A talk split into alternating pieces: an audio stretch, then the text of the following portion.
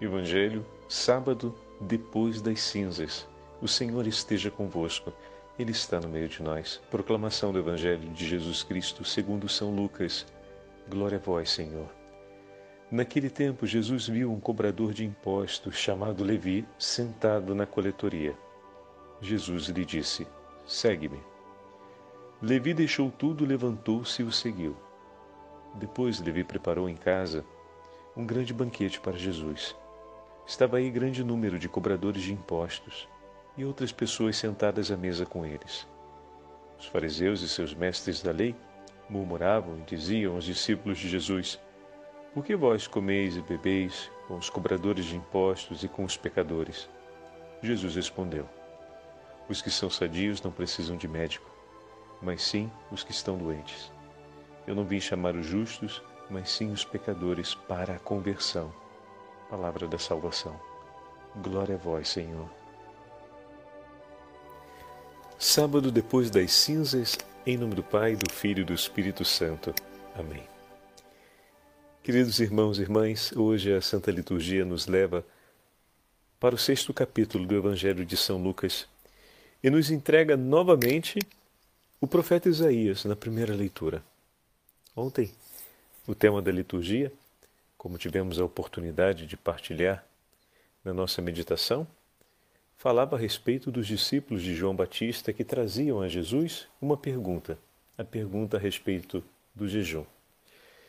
E nós vimos o sinal desse bendito exercício de piedade.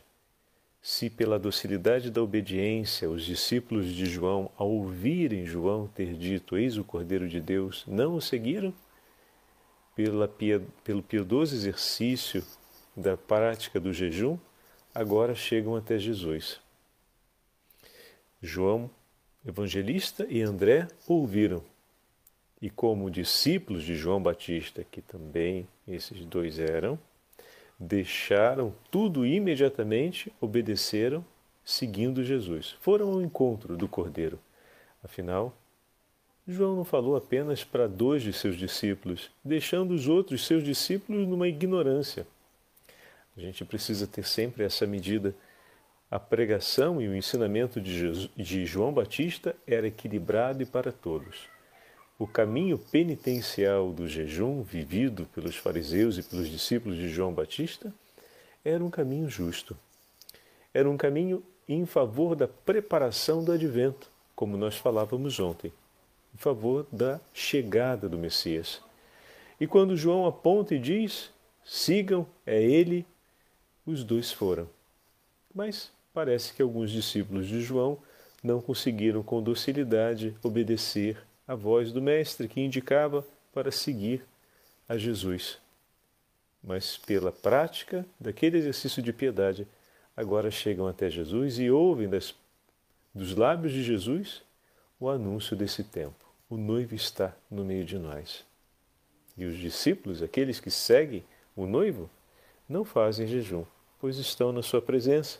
Não fazem jejum porque se alegram, porque cumpriu-se a promessa, eis de fato ali o Cordeiro de Deus. Veja, meus irmãos, hoje a primeira leitura com o profeta Isaías nos leva para o tema da esmola. O padre pega aqui o texto Eis o que diz o Senhor Deus.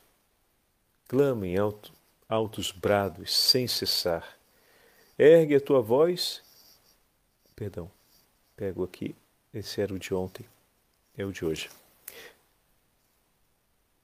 Eis que diz o Senhor: Se tirares do meio de ti toda a opressão, os gestos de ameaça e as palavras ofensivas, se deres o teu pão ao faminto, e matares a fome ao indigente, a tua luz brilhará na escuridão e a tua noite será como o meio-dia.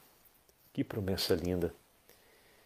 E essa promessa recai sobre a figura dos fariseus que hoje ouvimos no Evangelho, que se apresentam para questionar e oprimir o coração daqueles que se aproximam do Senhor.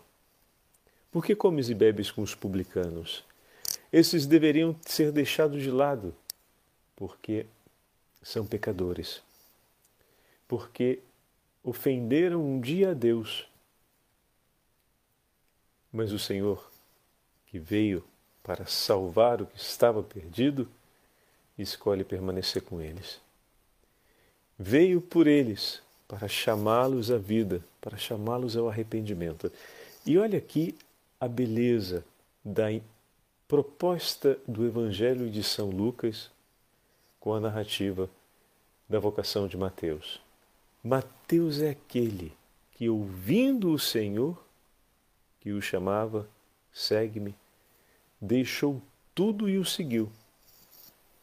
A força do encontro com o Senhor, ela é decisiva na vida de Mateus. A resposta do discípulo é uma resposta de prontidão, ela é imediata. Ao ouvir o chamado do Senhor, Mateus deixa tudo e o segue. Isso nos faz recordar o texto do jovem rico, na é verdade? Mas ao mesmo tempo, nos faz recordar o evangelho de ontem, onde o Senhor falava a respeito do tempo que chega. O tempo está presente e Mateus escolheu seguir o Senhor. Mateus ouviu as palavras de Jesus e o seguiu. Ontem nós não ficamos sabendo o que os discípulos de João Batista fizeram. Não é verdade? Termina com o anúncio. Não sabemos qual é a decisão deles. deles. Se eles, ouvindo aquelas palavras de Jesus, seguiram. Mateus, por sua vez, ao ouvir a palavra do Senhor, dirigida a ele, dizendo-lhe: segue-me, imediatamente ele deixa tudo e lhe segue o Senhor está também dizendo a nós hoje: segue-me. Segue-me. Esse tempo da Quaresma tempo para seguirmos o Senhor de perto. Como nós respondemos? Eis que chegou o tempo o tempo de preparar a Páscoa do Senhor. Eis que chegou o tempo bendito de levantarmos-nos para seguir os passos do Senhor e ele nos diz: segue-me. Ele que se apresentou como Cordeiro de Deus, ele para quem todos os exercícios de oração e piedade sempre nos orientaram ao longo da sua vida, mais uma vez diante de nós no início dessa quaresma, diz: segue-me. Qual é a nossa resposta? É uma resposta de prontidão? É uma resposta como sugere o profeta e chama o profeta, digamos, né? mais do que sugerir, o profeta não está sugerindo, o profeta está fazendo um chamado.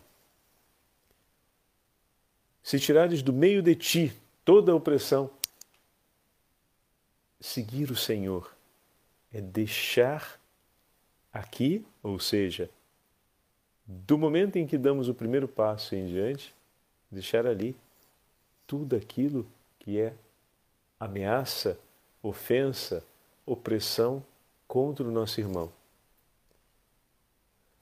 Seguir Jesus no itinerário da Quaresma é despojar-se dessas coisas, é entregar o próprio falar e agir como esmola de amor pelos seus irmãos significa entregar suas palavras, o melhor delas, em favor de seus irmãos. Entregar o melhor de seus gestos em favor de seus irmãos, abandonando assim toda ofensa e entregando por eles o pão da caridade e o pão da misericórdia. Pão que o Senhor nos deu. Mateus também faz algo parecido. Estamos vendo hoje no Evangelho de Lucas que Mateus tinha um trabalho. Mateus tinha uma casa. Mateus tinha muitos amigos. Mateus tinha condição financeira para, dar uma festa com comida e bebida naquele tempo para muitos convidados. Atenção, porque Mateus se torna, de agora em diante, o mendicante como Jesus. Vocês se recordam do dia que na meditação eu comentei com vocês que a gente não olha muito bem para isso? que Jesus também deixou tudo, deixou a casa, deixou sua mãe para seguir a missão. E a Virgem Maria o seguiu. Belíssimo isso. A mãe jamais o abandonou. Quando chegou a hora do filho partir, ela partiu com ele. Ele escolheu sempre cuidar das coisas do pai e sua mãe com ele. Que belo! Mas daquele dia em diante, ele dependia agora da esmola daqueles que iriam lhe abrir a porta, lhe oferecer um pão para comer, um lugar para dormir. E a gente pode até imaginar, mas bom, isso não faltou. Como assim não faltou? Jesus não foi expulso de, da região dos Garazenos? Mal botou o pé lá, já teve que voltar, depois que expulsou os demônios, o, o demônio daquele homem. E os demônios foram para a manada de porcos e elas caíram dentro do mar. Ele foi expulso de lá. Nem todos os lugares acolhiam Jesus com grande atenção e interesse. Em muitos momentos o Senhor foi abandonado. Ele e seus discípulos tiveram que entrar na barca e navegar tudo de volta. Se a navegação até lá tinha sido difícil, se durante aquele tempo não tinham comido nem dormido bem, agora iam fazer tudo de novo. E talvez ali como tantos outros dias, foi um dia mais duro do que os outros, de trabalho mais pesado, de um cansaço mais, mais extenuante, de um amargo maior. Às vezes a vida separa uns pedaços de, de amargura para a gente provar, né? Talvez ali naquele dia tenha sido assim. Um dia com menos descanso, um dia com maiores exigências e um dia mais amargo do que alguns outros. E eles passaram. Mateus, que tinha um trabalho, tinha um status social relevante, tinha casa, deixa tudo para seguir o Senhor e se torna como ele. Vocês entendem agora que quando Pedro diz lá, e nós, Senhor, que deixamos tudo para te seguir. É verdade, cada um deles fez a mesma coisa que Jesus. E eu e você estamos querendo seguir Jesus sem fazer o mesmo? Já viu como é que é uma coisa que não, não faz sentido? Não é verdade? A gente quer continuar dando predileção a tudo aquilo que é satisfatório na nossa vida. A gente quer continuar tendo conosco tantas coisas que são pretensões da nossa vontade. A gente continua ambicionando ou tendo como, como objetivo na vida conquistar tantas situações de conforto e de bem-estar e, quem sabe, até de construir um horizonte de vida onde a religiosidade e a relação com o Senhor possa esperar um pouquinho para ter depois, no futuro, talvez um espaço a mais no meu tempo e na minha ocupação. E queremos ser felizes com Jesus assim. Como, meus irmãos? Os discípulos fizeram a mesma escolha que o Senhor. A Virgem Maria fez a mesma escolha que o Senhor. Os santos e santas de Deus foram ao longo da vida aprendendo a fazer a mesma escolha que o Senhor. Eu e você queremos viver de uma forma diferente. Não leve isso a sério. Para de pensar isso, enfrenta o Evangelho como ele é. Não dá para seguir Jesus assim. A gente precisa seguir Jesus como os apóstolos seguiram, como a Virgem Maria o seguiu, como os santos e santas de Deus o seguiram. O Evangelho supõe uma radicalidade de amor, uma entrega progressiva. Supõe esse morrer para nós mesmos todo dia, mudarmos todo dia de novo a nossa mentalidade, porque ela insiste a voltar a ser como antes. Então a gente muda novamente, a gente escolhe de novo o Evangelho e segue em frente. Mateus hoje dá uma festa, não pela satisfação de ter Jesus com ele, só por isso ele dá uma festa? Não. Aquela festa de Mateus é o início da entrega de tudo. Vai, vende tudo que tem e entregue aos pobres e terás um tesouro no céu. Depois vem e segue. Mateus está ali entregando aquilo que é seu. E com isso, mostrando àqueles que estão ao lado dele o tesouro de sua vida, cujo valor ele ainda vai compreender ao longo da vida, mas que naquela hora, de alguma forma misteriosa e íntima, o seu coração já é iluminado pelos sinais da graça de Deus, conseguiu entender que ali estava o seu tesouro. E ele não teve medo, pelo contrário, teve alegria de tudo entregar para ter aquele tesouro. Ele foi, vendeu tudo o que tinha e comprou aquele campo onde estava o tesouro. Ele foi, vendeu tudo o que tinha e comprou aquela pérola preciosa. E estava feliz, porque tinha achado a pérola que tanto buscava em sua vida. Só que o valor real daquela pérola era muito maior do que ele poderia estimar. E isso ele iria aprender ao longo da caminhada. Essa quaresma é para ajudar a gente a aprender o valor, a conhecer mais o valor do grande tesouro que nós recebemos de sermos cristãos, ungidos no sangue redentor de Cristo, renascidos pela graça no batismo. Somos filhos de Deus. E que nessa quaresma nós possamos aprender mais a beleza do tesouro que temos, daquilo que nos tornamos pela misericórdia divina. Por isso, meus irmãos, Aproveitemos nessa quaresma e hoje, veja, que dia especial. Estamos começando a quaresma, tendo já o primeiro sábado do mês de março como o sábado depois das cinzas. Então hoje temos a graça de recordar a memória do Imaculado Coração de Maria, que teve Deus como seu tesouro.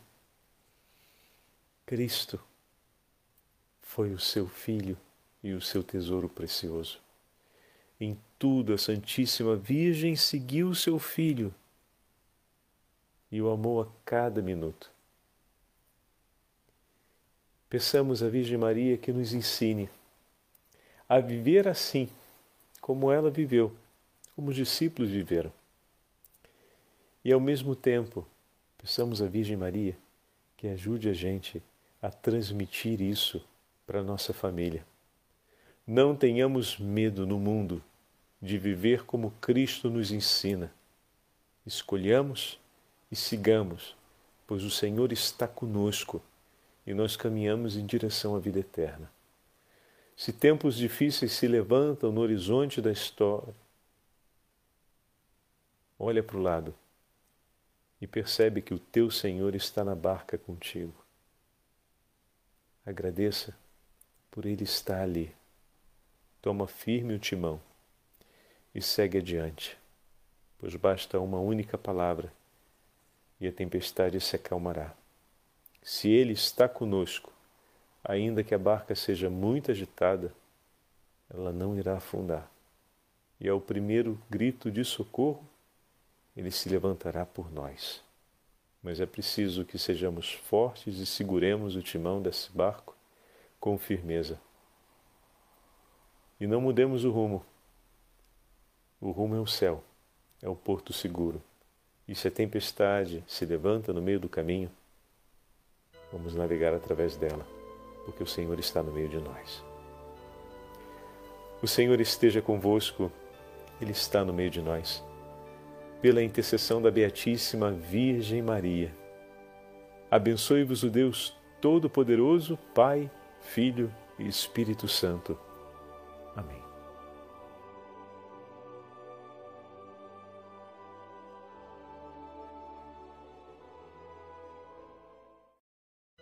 Evangelho, sábado depois das cinzas. O Senhor esteja convosco. Ele está no meio de nós. Proclamação do Evangelho de Jesus Cristo segundo São Lucas. Glória a vós, Senhor. Naquele tempo, Jesus viu um cobrador de impostos chamado Levi sentado na coletoria. Jesus lhe disse: Segue-me. Levi deixou tudo, levantou-se e o seguiu. Depois Levi preparou em casa um grande banquete para Jesus. Estava aí grande número de cobradores de impostos e outras pessoas sentadas à mesa com eles. Os fariseus e seus mestres da lei murmuravam e diziam aos discípulos de Jesus: Por que vós comeis e bebeis com os cobradores de impostos e com os pecadores? Jesus respondeu: Os que são sadios não precisam de médico, mas sim os que estão doentes. Eu não vim chamar os justos, mas sim os pecadores para a conversão. Palavra da salvação. Glória a vós, Senhor. Sábado depois das cinzas, em nome do Pai, do Filho e do Espírito Santo. Amém. Queridos irmãos e irmãs, hoje a Santa Liturgia nos leva para o sexto capítulo do Evangelho de São Lucas e nos entrega novamente o profeta Isaías na primeira leitura. Ontem, o tema da liturgia, como tivemos a oportunidade de partilhar na nossa meditação, falava a respeito dos discípulos de João Batista que traziam a Jesus uma pergunta, a pergunta a respeito do jejum. E nós vimos o sinal desse bendito exercício de piedade. Se pela docilidade da obediência os discípulos de João, ao ouvirem João ter dito Eis o Cordeiro de Deus, não o seguiram, pela, pelo piedoso exercício da prática do jejum, agora chegam até Jesus. João Evangelista e André ouviram. E como discípulos de João Batista, que também esses dois eram, deixaram tudo imediatamente obedeceram, seguindo Jesus. Foram ao encontro do Cordeiro. Afinal, João não falou apenas para dois de seus discípulos, deixando os outros seus discípulos numa ignorância. A gente precisa ter sempre essa medida a pregação e o ensinamento de, Jesus, de João Batista era equilibrado e para todos. O caminho penitencial do jejum, vivido pelos fariseus e pelos discípulos de João Batista, era um caminho justo. Era um caminho em favor da preparação do advento, como nós falávamos ontem, em favor da chegada do Messias. E quando João aponta e diz: sigam, é ele, os dois foram. Mas parece que alguns discípulos de João não conseguiram com docilidade obedecer à voz do Mestre que indicava para seguir a Jesus. Mas pela prática daquele exercício de piedade, agora chegam até Jesus e ouvem das, dos lábios de Jesus o anúncio desse tempo. O noivo está no meio de nós. E os discípulos, aqueles que seguem o noivo, não fazem jejum, pois estão na sua presença não fazem jejum porque se alegram, porque cumpriu-se a promessa, eis de fato ali o Cordeiro de Deus. Veja, meus irmãos, hoje a primeira leitura com o profeta Isaías nos leva para o tema da esmola. O padre pega aqui o texto. Eis o que diz o Senhor Deus. Clama em alto, altos brados sem cessar Ergue a tua voz. Perdão, pego aqui. Esse era o de ontem, é o de hoje. Eis que diz o Senhor: Se tirares do meio de ti toda a opressão, os gestos de ameaça e as palavras ofensivas, se deres o teu pão ao faminto e matares a fome ao indigente, a tua luz brilhará na escuridão e a tua noite será como o meio-dia. Que promessa linda! E essa promessa recai sobre a figura dos fariseus que hoje ouvimos no Evangelho, que se apresentam para questionar e oprimir o coração daqueles que se aproximam do Senhor. Por que comes e bebes com os publicanos? Esses deveriam ser deixados de lado porque são pecadores, porque ofenderam um dia a Deus. Mas o Senhor, que veio para salvar o que estava perdido, escolhe permanecer com eles. veio por eles para chamá-los à vida, para chamá-los ao arrependimento. E olha aqui a beleza da proposta do Evangelho de São Lucas com a narrativa da vocação de Mateus. Mateus é aquele que, ouvindo o Senhor, que o chamava, segue-me, deixou tudo e o seguiu. A força do encontro com o Senhor, ela é decisiva na vida de Mateus. A resposta do discípulo é uma resposta de prontidão, ela é imediata. Ao ouvir o chamado do Senhor, Mateus deixa tudo e o segue. Isso nos faz recordar o texto do jovem rico, não é verdade? Mas ao mesmo tempo, nos faz recordar o evangelho de ontem, onde o Senhor falava a respeito do tempo que chega. O tempo está presente e Mateus escolheu seguir o Senhor. Mateus ouviu as palavras de Jesus e o seguiu. Ontem nós não ficamos sabendo o que os discípulos de João Batista fizeram. Não é verdade? Termina com anúncio. Não sabemos qual é a decisão deles. deles. Se eles, ouvindo aquelas palavras de Jesus, seguiram. Mateus, por sua vez, ao ouvir a palavra do Senhor, dirigida a ele, dizendo-lhe: segue-me, imediatamente ele deixa tudo e lhe segue o Senhor está também dizendo a nós hoje: segue-me. Segue-me. Esse tempo da Quaresma, tempo para seguirmos o Senhor de perto. Como nós respondemos? Eis que chegou o tempo. O tempo de preparar a Páscoa do Senhor. Eis que chegou o tempo bendito de levantarmos-nos para seguir os passos do Senhor e ele nos diz: segue-me. Ele que se apresentou como Cordeiro de Deus, ele para quem todos os exercícios de oração e piedade sempre nos orientaram ao longo da sua vida, mais uma vez diante de nós no início dessa quaresma, diz: segue-me. Qual é a nossa resposta? É uma resposta de prontidão? É uma resposta como sugere o profeta e chama o profeta, digamos, né? mais do que sugerir, o profeta não está sugerindo, o profeta está fazendo um chamado. Se tirares do meio de ti toda a opressão, seguir o Senhor é deixar aqui, ou seja, do momento em que damos o primeiro passo em diante, deixar ali tudo aquilo que é ameaça, ofensa, opressão contra o nosso irmão.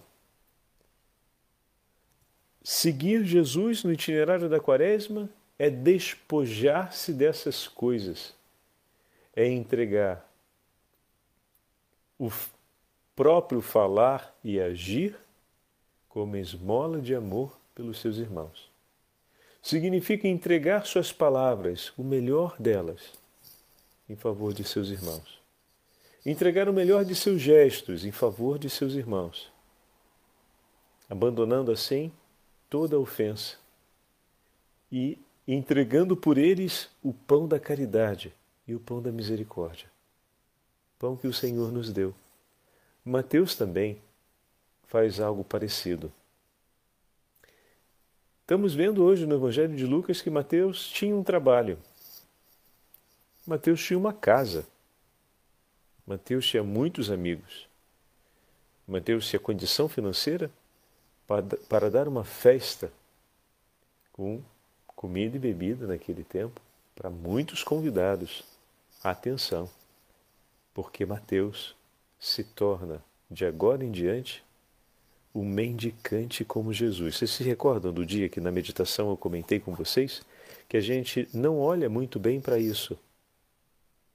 Que Jesus também deixou tudo, deixou a casa, deixou sua mãe para seguir a missão. E a Virgem Maria o seguiu. Belíssimo isso. A mãe jamais o abandonou. Quando chegou a hora do filho partir, ela partiu com ele. Ele escolheu sempre cuidar das coisas do Pai e sua mãe com ele. Que belo! Mas daquele dia em diante, ele dependia agora da esmola daqueles que iriam lhe abrir a porta, lhe oferecer um pão para comer, um lugar para dormir. E a gente pode até imaginar, mas bom, isso não faltou. Como assim não faltou? Jesus não foi expulso de, da região dos Garazenos? Mal botou o pé lá, já teve que voltar, depois que expulsou os demônios, o, demônio daquele homem. E os demônios foram para a manada de porcos e elas caíram dentro do mar. Ele foi expulso de lá. Nem todos os lugares acolhiam Jesus com grande atenção e interesse. Em muitos momentos o Senhor foi abandonado. Ele e seus discípulos tiveram que entrar na barca e navegar tudo de volta. Se a navegação até lá tinha sido difícil, se durante aquele tempo não tinham comido nem dormido bem, agora iam fazer tudo de novo. E talvez ali como tantos outros dias, foi um dia mais duro do que os outros, de trabalho mais pesado, de um cansaço mais,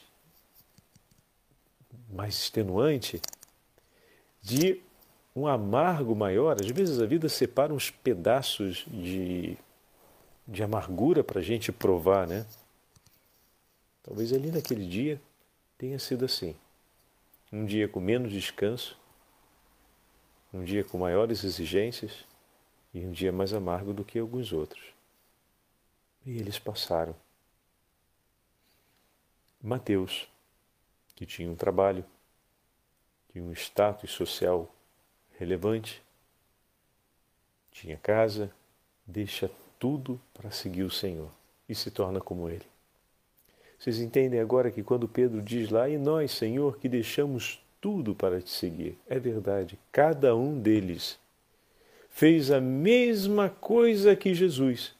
E eu e você estamos querendo seguir Jesus sem fazer o mesmo? Já viu como é que é uma coisa que não, não faz sentido? Não é verdade? A gente quer continuar dando predileção a tudo aquilo que é satisfatório na nossa vida. A gente quer continuar tendo conosco tantas coisas que são pretensões da nossa vontade. A gente continua ambicionando ou tendo como, como objetivo na vida conquistar tantas situações de conforto e de bem-estar e, quem sabe, até de construir um horizonte de vida onde a religiosidade e a relação com o Senhor possa esperar um pouquinho para ter depois, no futuro, talvez um espaço a mais no meu tempo e na minha ocupação. E queremos ser felizes com Jesus assim. Como, meus irmãos? Os discípulos fizeram a mesma escolha que o Senhor. A Virgem Maria fez a mesma escolha que o Senhor. Os santos e santas de Deus foram ao longo da vida aprendendo a fazer a mesma escolha que o Senhor. Eu e você queremos viver de uma forma diferente. Não leve isso a sério. Para de pensar isso e enfrenta o Evangelho como ele é. Não dá para seguir Jesus assim. A gente precisa seguir Jesus como os apóstolos seguiram, como a Virgem Maria o seguiu, como os santos e santas de Deus o seguiram. O Evangelho supõe uma radicalidade de amor, uma entrega progressiva. Supõe esse morrer para nós mesmos todo dia, mudarmos todo dia de novo a nossa mentalidade, porque ela insiste a voltar a ser como antes. Então a gente muda novamente, a gente escolhe de novo o Evangelho e segue em frente. Mateus hoje dá uma festa, não pela satisfação de ter Jesus com ele, só por isso ele dá uma festa, não. Aquela festa de Mateus é o início da entrega de tudo. Vai, vende tudo que tem e entregue aos pobres e terás um tesouro no céu. Depois vem e segue. Mateus está ali entregando aquilo que é seu. E com isso, mostrando àqueles que estão ao lado dele o tesouro de sua vida cujo valor ele ainda vai compreender ao longo da vida, mas que naquela hora, de alguma forma misteriosa e íntima, o seu coração já é iluminado pelos sinais da graça de Deus, conseguiu entender que ali estava o seu tesouro. E ele não teve medo, pelo contrário, teve alegria de tudo entregar para ter aquele tesouro.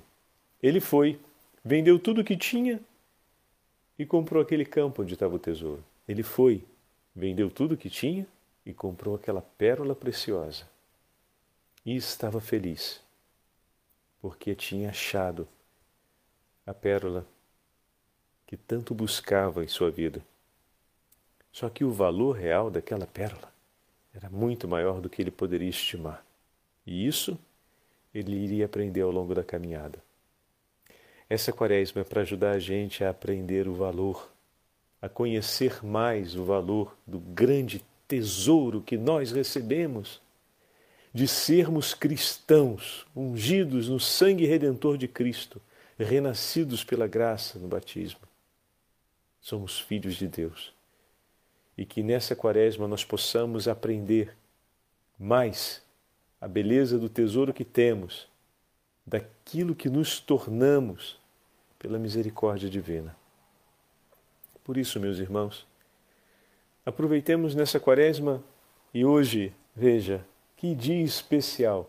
Estamos começando a quaresma, tendo já o primeiro sábado do mês de março como o sábado depois das cinzas. Então hoje temos a graça de recordar a memória do Imaculado Coração de Maria que teve Deus como seu tesouro. Cristo foi o seu Filho e o seu tesouro precioso. Em tudo, a Santíssima Virgem seguiu o seu Filho e o amou a cada minuto. Peçamos à Virgem Maria que nos ensine a viver assim, como ela viveu, como os discípulos viveram e ao mesmo tempo, peçamos à Virgem Maria que ajude a gente a transmitir isso para a nossa família. Não tenhamos medo no mundo de viver como Cristo nos ensina.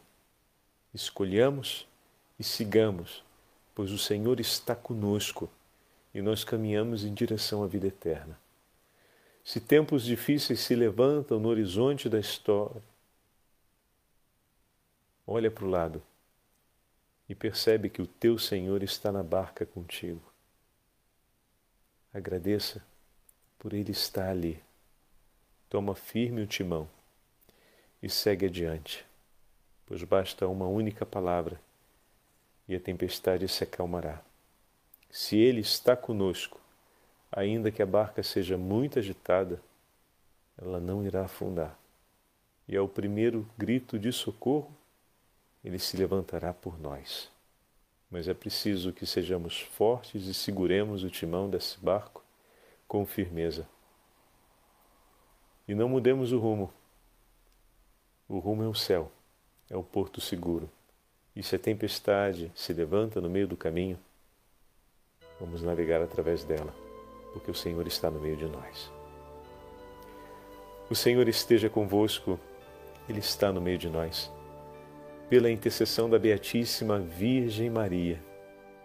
Abençoe-vos o Deus Todo-Poderoso, Pai, Filho e Espírito Santo.